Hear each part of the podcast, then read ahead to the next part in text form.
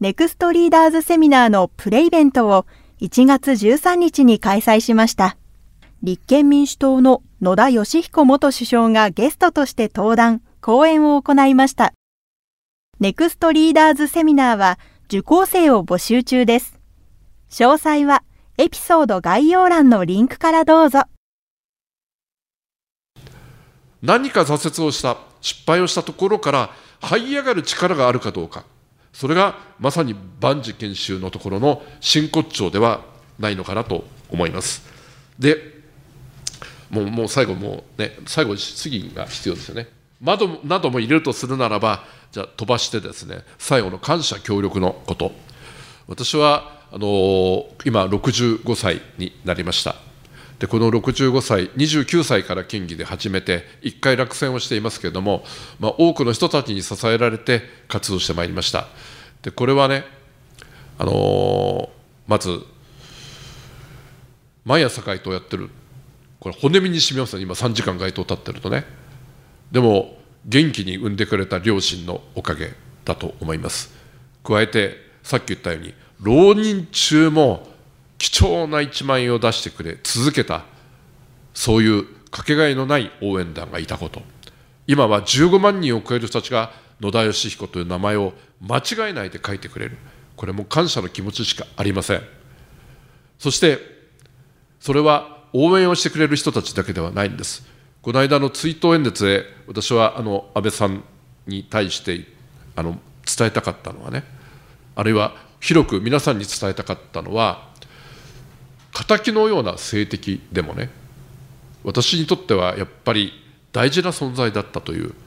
リスペクトの念が現れるようにしました。で、それはね、国葬に参加するって言った時はいっぱい来たんです、批判も。なぜ私が国葬に参加するってことが、にじみ出る逆に追悼演説しなければいけないと思ったんです。で、それは、私は柔道部だったんですね。柔道2段です。講道館柔道の。プーチン6段ですから、プーチンの方が強いと思うんですけど、プーチンよりは講道館柔道の加納治五郎の精神は分かってるつもり。それは自他共栄の精神というのは、礼に始まり、礼にで終わりますよね。まあ、剣道もそうだけど、柔道も礼に始まり、礼に終わる。相手をしてくれる人がいるから稽古ができるんです。相手をしてくれる人がいるから試合ができるんです。相手をしてくれる人がいるから、だから自分は成長するんです。それが自他共栄の精神です。プーチンは全く分かっていないと思いますが、で、そのことを言いたかったんです。安倍さんがいたから党首討論ができて、その後予算委員会とか本会議でもいろいろ町長発信の議論がありました。でも、政治家としてその議論というのは私にとっては身になってるし、性的ではあったけど一致点を乱そうとした瞬間も何回もあった。だそれは感謝、協力のこと。私は感謝、協力っていうのは味方ばっかりじゃなくてね、いろんな人に対して思えるかどうかが本当に大事だと思っていまして、まあ、それが少しでもあの追悼演説を通じてお伝えできたならば、大変ありがたいなというふうに思っていますが、えー、ですからあんまり自主自立とか選挙開拓までは言わなくて、5世のうちの3世ぐらいで終わりましたけれども、あとは皆さんから最後の限られた時間をご質問いただく形でお答えをしたいというふうに思います。あのご質問いただいても、最近は答弁慣れてないんで、うまく答えられるか分かりませんが、一生懸命努めたいと思います。ご清聴ありがとうございました。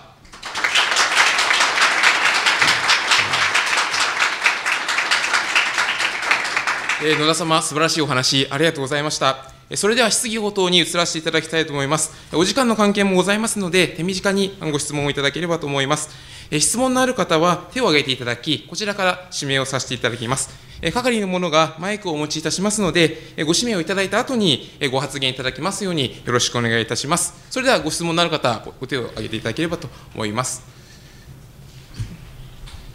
そしたら、えーと、女性のあの後ろから2番目の方で。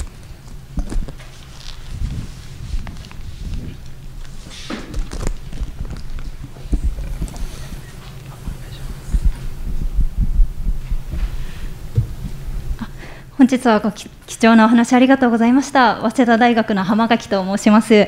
あのネクストリーダーズセミナーということでお伺いしたいんですけれども、あのメディアや SNS のなどの情報媒体の変化から、また日本や世界を取り巻く社会状況自体の変化まで、本当に日々劇的に急速に変化していく世の中になってきているなと思うんですけれども、そんな今までの世代のリーダーと次世代のこう変化していく次世代の若者のリーダーに求められるリーダー像に何か違いがあるとしたらどのような違いがあるとお考えでしょうか？お聞きしたいです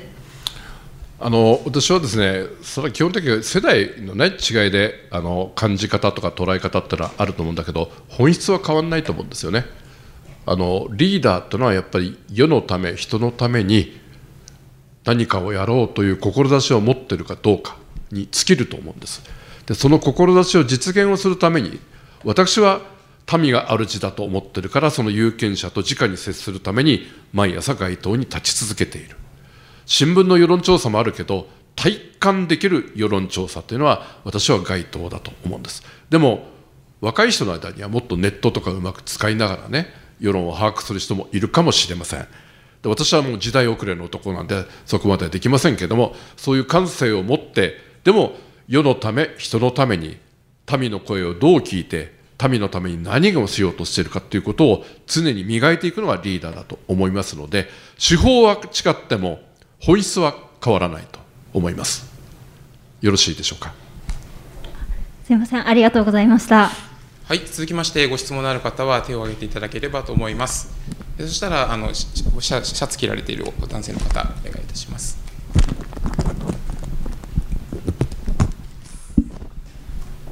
あすみません。貴重なお話ありがとうございました。でえっとすみません。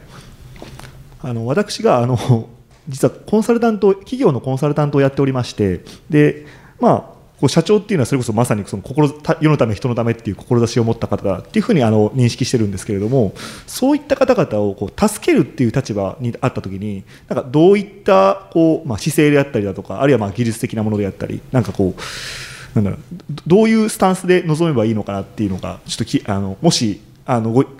えーと、ご意見があれば伺いたいです、はい、コンサルタントとして助けという意味ですか？そうですそうです。あの政治家として何かそういう起業されてる人たちを助けるという意味じゃない。どどあ前前者の方ですね。そのきき、えーと、き企業のその経営者の方を助けるっていう。ああ。すすいません、えー、はい、それはちょっと私コンサルの立場では分かりませんけれどもね。あの政治家の立場でしか仕事をしたことがないんであのそのお立場の苦労とかってのは違うと思うんですがただねどんなあのお仕事でもねやっぱりお客様本位でしょ？どんなお仕事でも。でそのお客様のニーズは何なのかをど真剣に聞くということですよ。聞いて聞いて聞き抜いて何かの知恵が出てくるかどうかです。あの杓子定規にね定番の答えをするようなことだったら誰だってできる。教科書に書いてあるようなこと。でも悩みとかね全部違いますよ。それぞれ。よく聞かないと。でよく聞いて聞き抜いた上でそして誠実にお答えをする。それが当たるかどうか分かんないですよ。でもそれが責任ある態度だと思いますそれは我々の場合だといろんなお困りごとをね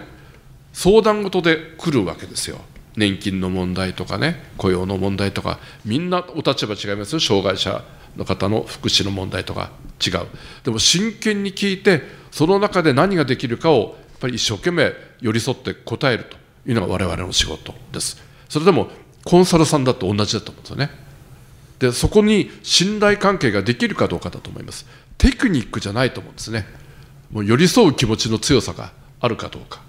で、寄り添う気持ちがあればあるほど、妙案っていうのは逆に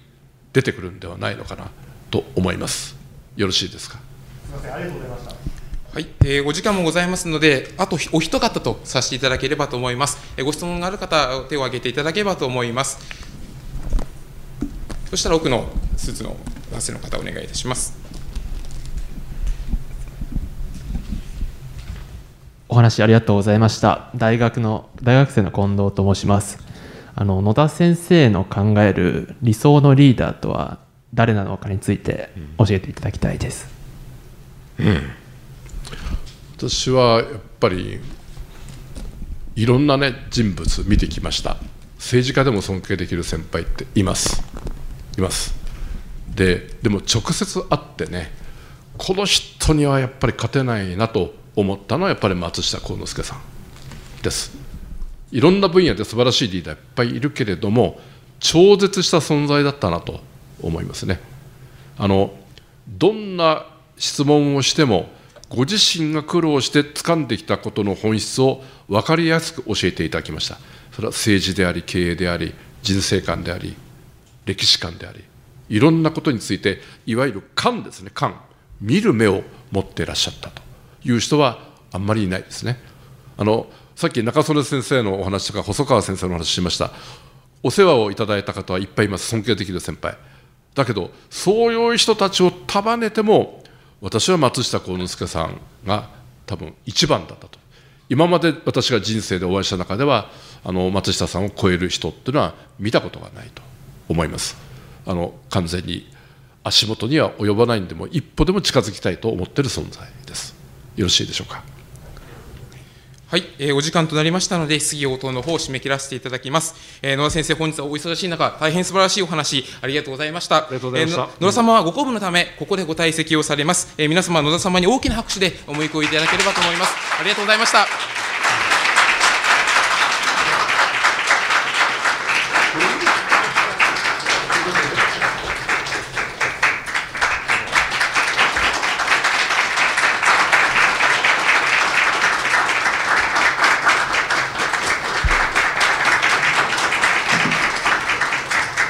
えー、続きまして、松下政経塾塾頭、金子和也より、2023年4月に開講予定となっております、ネクストリーダーズセミナーに関する内容について、ご説明をさせていただきます。それでは金子塾頭、よろしくお願いいたします。はい。いや野田さんの話、もっと聞きたかったですね。えー、私もあの先輩の話、もっと聞きたかったなと思っておりますが、えー、今日用意したこれは野田さんの本の組織貫徹そして総理の写真でした、えー、向こう側は松下幸之助さんから入塾の事例を渡される野田さんの若い頃そして卒業の時にね松下幸之助さんと撮った記念写真も用意をさせていただきました、まあ、今日のお話の組織貫徹は、えー、この困難に遭うとも必ず道は開ける、まあ、野田さんが組織貫徹ということをテーマに政治人生を歩んできたと、まあ、こういうお話を頂戴しました。でその元になるのが政経塾。今日パンフレットをお配りしました。4ページにありますこの塾で10君5世だったお話をいただきました。特に3ページ目に首位書がございます。松下幸之助さんが実は53回遂行した首位書でございますがリーダーに要請政経塾を作ってリーダーを養成したいといった時のリーダーの要請の中に人間とは何か。天地自然の理とは何か。日本の伝統精神とは何かという部分を考察をしたいと特に書いています。で松下さんのリーダーの作り方というのはこれです。未来を開く長期的展望を作ってということに書いてます。ですから今の言葉に直しますと理想の社会をデザインしよう、まあ、これが経営者になる人も政治家になる人もまず理想の姿を描いてみよう。ということを政経塾でやりたいと言ったわけですね。え同時に今、日本というのはタイタニックだっていうんですよ、タイタニック号、大きな氷山が見えて大危機があるのに、羅針盤のない行き先不明の航海をしている、その場しのぎでね、たくさんの船の中で、その場しのぎで大危機についてはあ全く迫っているけれども、方向をね、指し示すということがない、この方向を指し示すというのが、実は政治家、経営者、リーダーに求める一番の要諦である。もしリーダーじゃないっていう人がいても、それは自分は家庭でもリーダーだ。家庭も経営だ。地域も経営だ。人生も経営だとおっしゃったんですね。人生も夢を持とう、志を持とう。まずその志を持とうというところが松屋さんの大きな人生訓の一つでございました。しまたそれを実践に結びつけたのが政経塾であったというふうに思います。ですから、まあ、未来を示す羅針盤それは国家であっても自己経営であっても羅針盤を持つということが一番であるとが松田さんの大きな教えでございました。松田さん自身もそうだったんですね。えー、このいろんな事業体パナソニックを作って PHP を作って成形塾を作られてますが常に今日お話をいただきました下の部分、物心一如の人類の繁栄平和幸福の実現をというのが、町田さんの一つの大きなテーマであったわけであります。これは日本人下手やって言うんですよ。一番これができたリーダーは誰だかって松田幸之助さんはケネディだって言うんですよね。えー、ケネディがなぜじゃあ一番ですかと聞きますとね人類を月に送るって言ってあ誰もできないって言ったことをやったじゃないかとですから誰もできないようなドリームでも掲げることが大事なんだ。それについてこい。この指止まれ。言い出しっぺになれっていうのがリーダーだっていうんですね。日本人というのはどちらかというと課題解決をして積み上げていくのが上手なんだって言うんですよ。現場で課題解決が上手。だけども本当はもう一つ理想のビジョンを描くということを教育システムで今日本ができてないって言うんですね。これ今日本言で言うとバックキャストっていうんですフォアキャストっていうのは課題を積み上げていくという教育方法なんですがバックキャストっていうのは未来を描いて理想の社会を描くそれが今日本の教育に欠けてる。だから成形塾では未来のビジョン未来のビジョンを描いてそれに向けて実践していこうじゃないか。だから課題解決型の日本ではなくてむしろ理想の社会を描いて実現していこう。その理想の社会づくりのデザインを成形塾で作ろう。塾生のみんなと作ろうといったのがこの松田成形塾の一つの大きな教育の特徴であります。で今の教育で欠けてるなっていうのを松田さんは2つ言ってるんですよ。一つは日本のことについてもっと勉強してほしい。日本のことを勉強してきたかと問われています。もう一つ人間について勉強してきたかって問われるんですよ。ですから日本と人間について今の教育はなかなか教えてない。だから塾生の中には一流の政治学や最新鋭の経営学を学びたいと言っても塾生に対して松田さんはもうそれはよりも実は日本と人間について学んだらどうやそうするともっと理想社会を描きやすくなるよとおっしゃってたんですね。もう一度先ほどの3ページ、今日パンフレット3ページにございます、言葉に帰ります。人間とは何か、天地自然の理とは何か、日本の伝統精神とは何かを探求して、そして理想の社会を描きたいんだ。でこのことを成形塾は43年間、茅ヶ崎の地で行ってまいりました。そして今日野田さんの組織貫徹ですけど、ですから常に志を抱きつつって書いてあるそこなんですね。志を抱きつつって書いてあるのは実はその理想の社会とか理想の自分であるとか理想郷であるとか、まあ、そういったその常に志を抱きつつっていうのが町田さんの一つの教育のキーワードであります。でそれを研修する場は実はこういうラウンドテーブル円卓室でこれ真ん中松田さんで野田さんが隣だったわけですが、えー、みんなと集まって、えー、課題を解決していこう。ある講師の先生がいてその後みんなでねいろいろと課題を解決する。今日はああんたが先生。今日はあんたが先生増田さん自身が全部先生すると言わなかったんですよ。次の日は次の日は若い塾生が先生やってくれと。みんながみんな先生やってほしい。みんなで討論していこうと、まあ、今で言うとアクティブラーニングを43年前に成形塾で始められたというわけですね、まあ、国連ではもうすでにラウンドテーブルになってます。でそういったプレゼンテーションやダイアログやディスカッションやディベートなんかも成形塾ではどちらかと先生を招くというよりはむしろ塾生たち自らがそういう形でアクティブラーニングをやっていこうということを43年間やってまいりました。そして3つあります。政経塾で大事にしている人づくりの、まあ、松下幸之助さんが定めたコツです。構想力実践力人間力なんです。構想力実践力人間力。この人間力のところは実はほとんど人間力という学校ありません。分析力なんです。ハーバードもオックスフォードも全部分析力になってますが構想力と実践力はどこの学校もあるんですがしかし松田さんの言う構想力は先ほど申し上げたようにもっと日本ともっと人間を探求する。今で言うとリベラルアーツを探求していって理想の社会をみんなで描こうじゃないか、まあ、そういう形で成形塾はこの3つの構想力と実践力と人間力。そのことを本質的に長期的に抜本的にやっていこう。そうすると、まあ、日本の座標も描けるし地域の座標も描ける。そして自分の人生の志も磨くことができる、まあ、そのことを実は茅ヶ崎で43年間やってまいりました。開かれた塾ということで、昨年度からオンラインでさせていただいたりしておりますが、この講座、実は4月からこの産経新聞社さんと共催をして、産経新聞社さんの中で20名を限定にしましてね、毎月1回、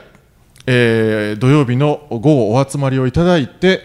えー、スタートしていきたいというふうに考えております。えー、また詳しい詳細については皆さんにご通知をさせていただきますがあ今決まっているところまで申し上げますと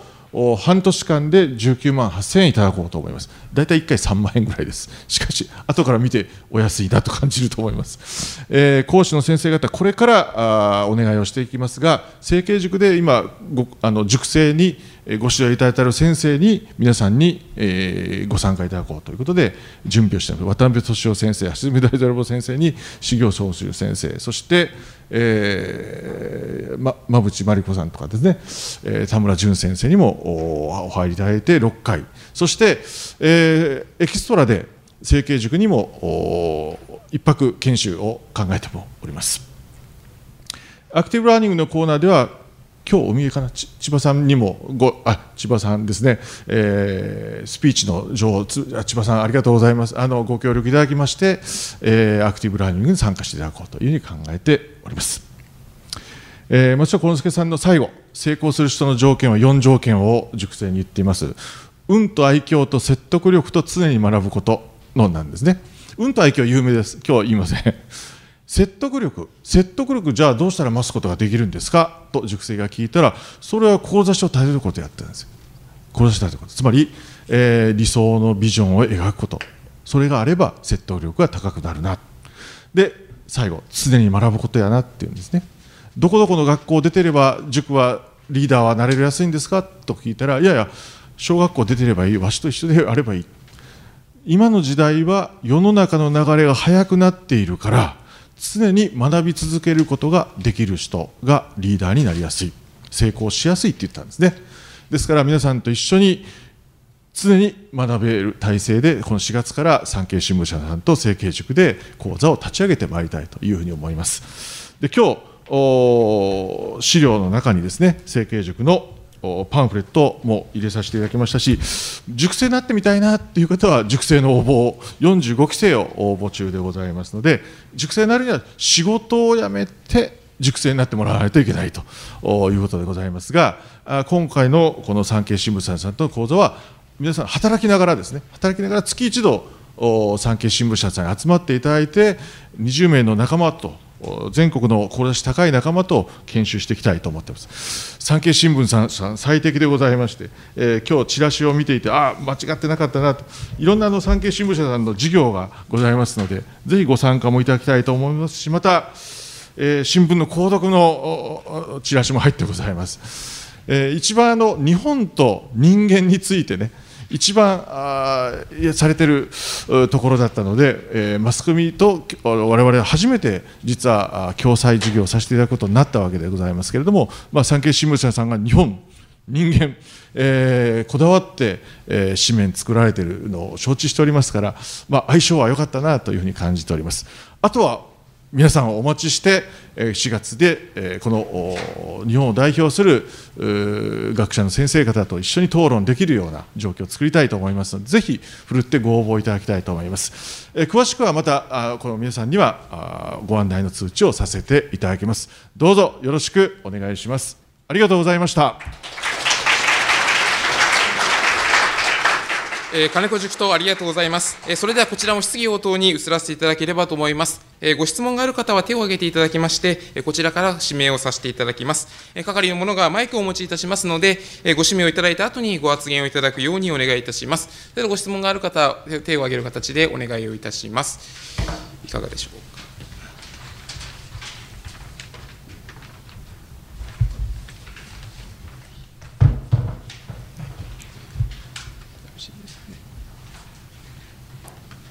よろしいですかね、大丈夫ですかね？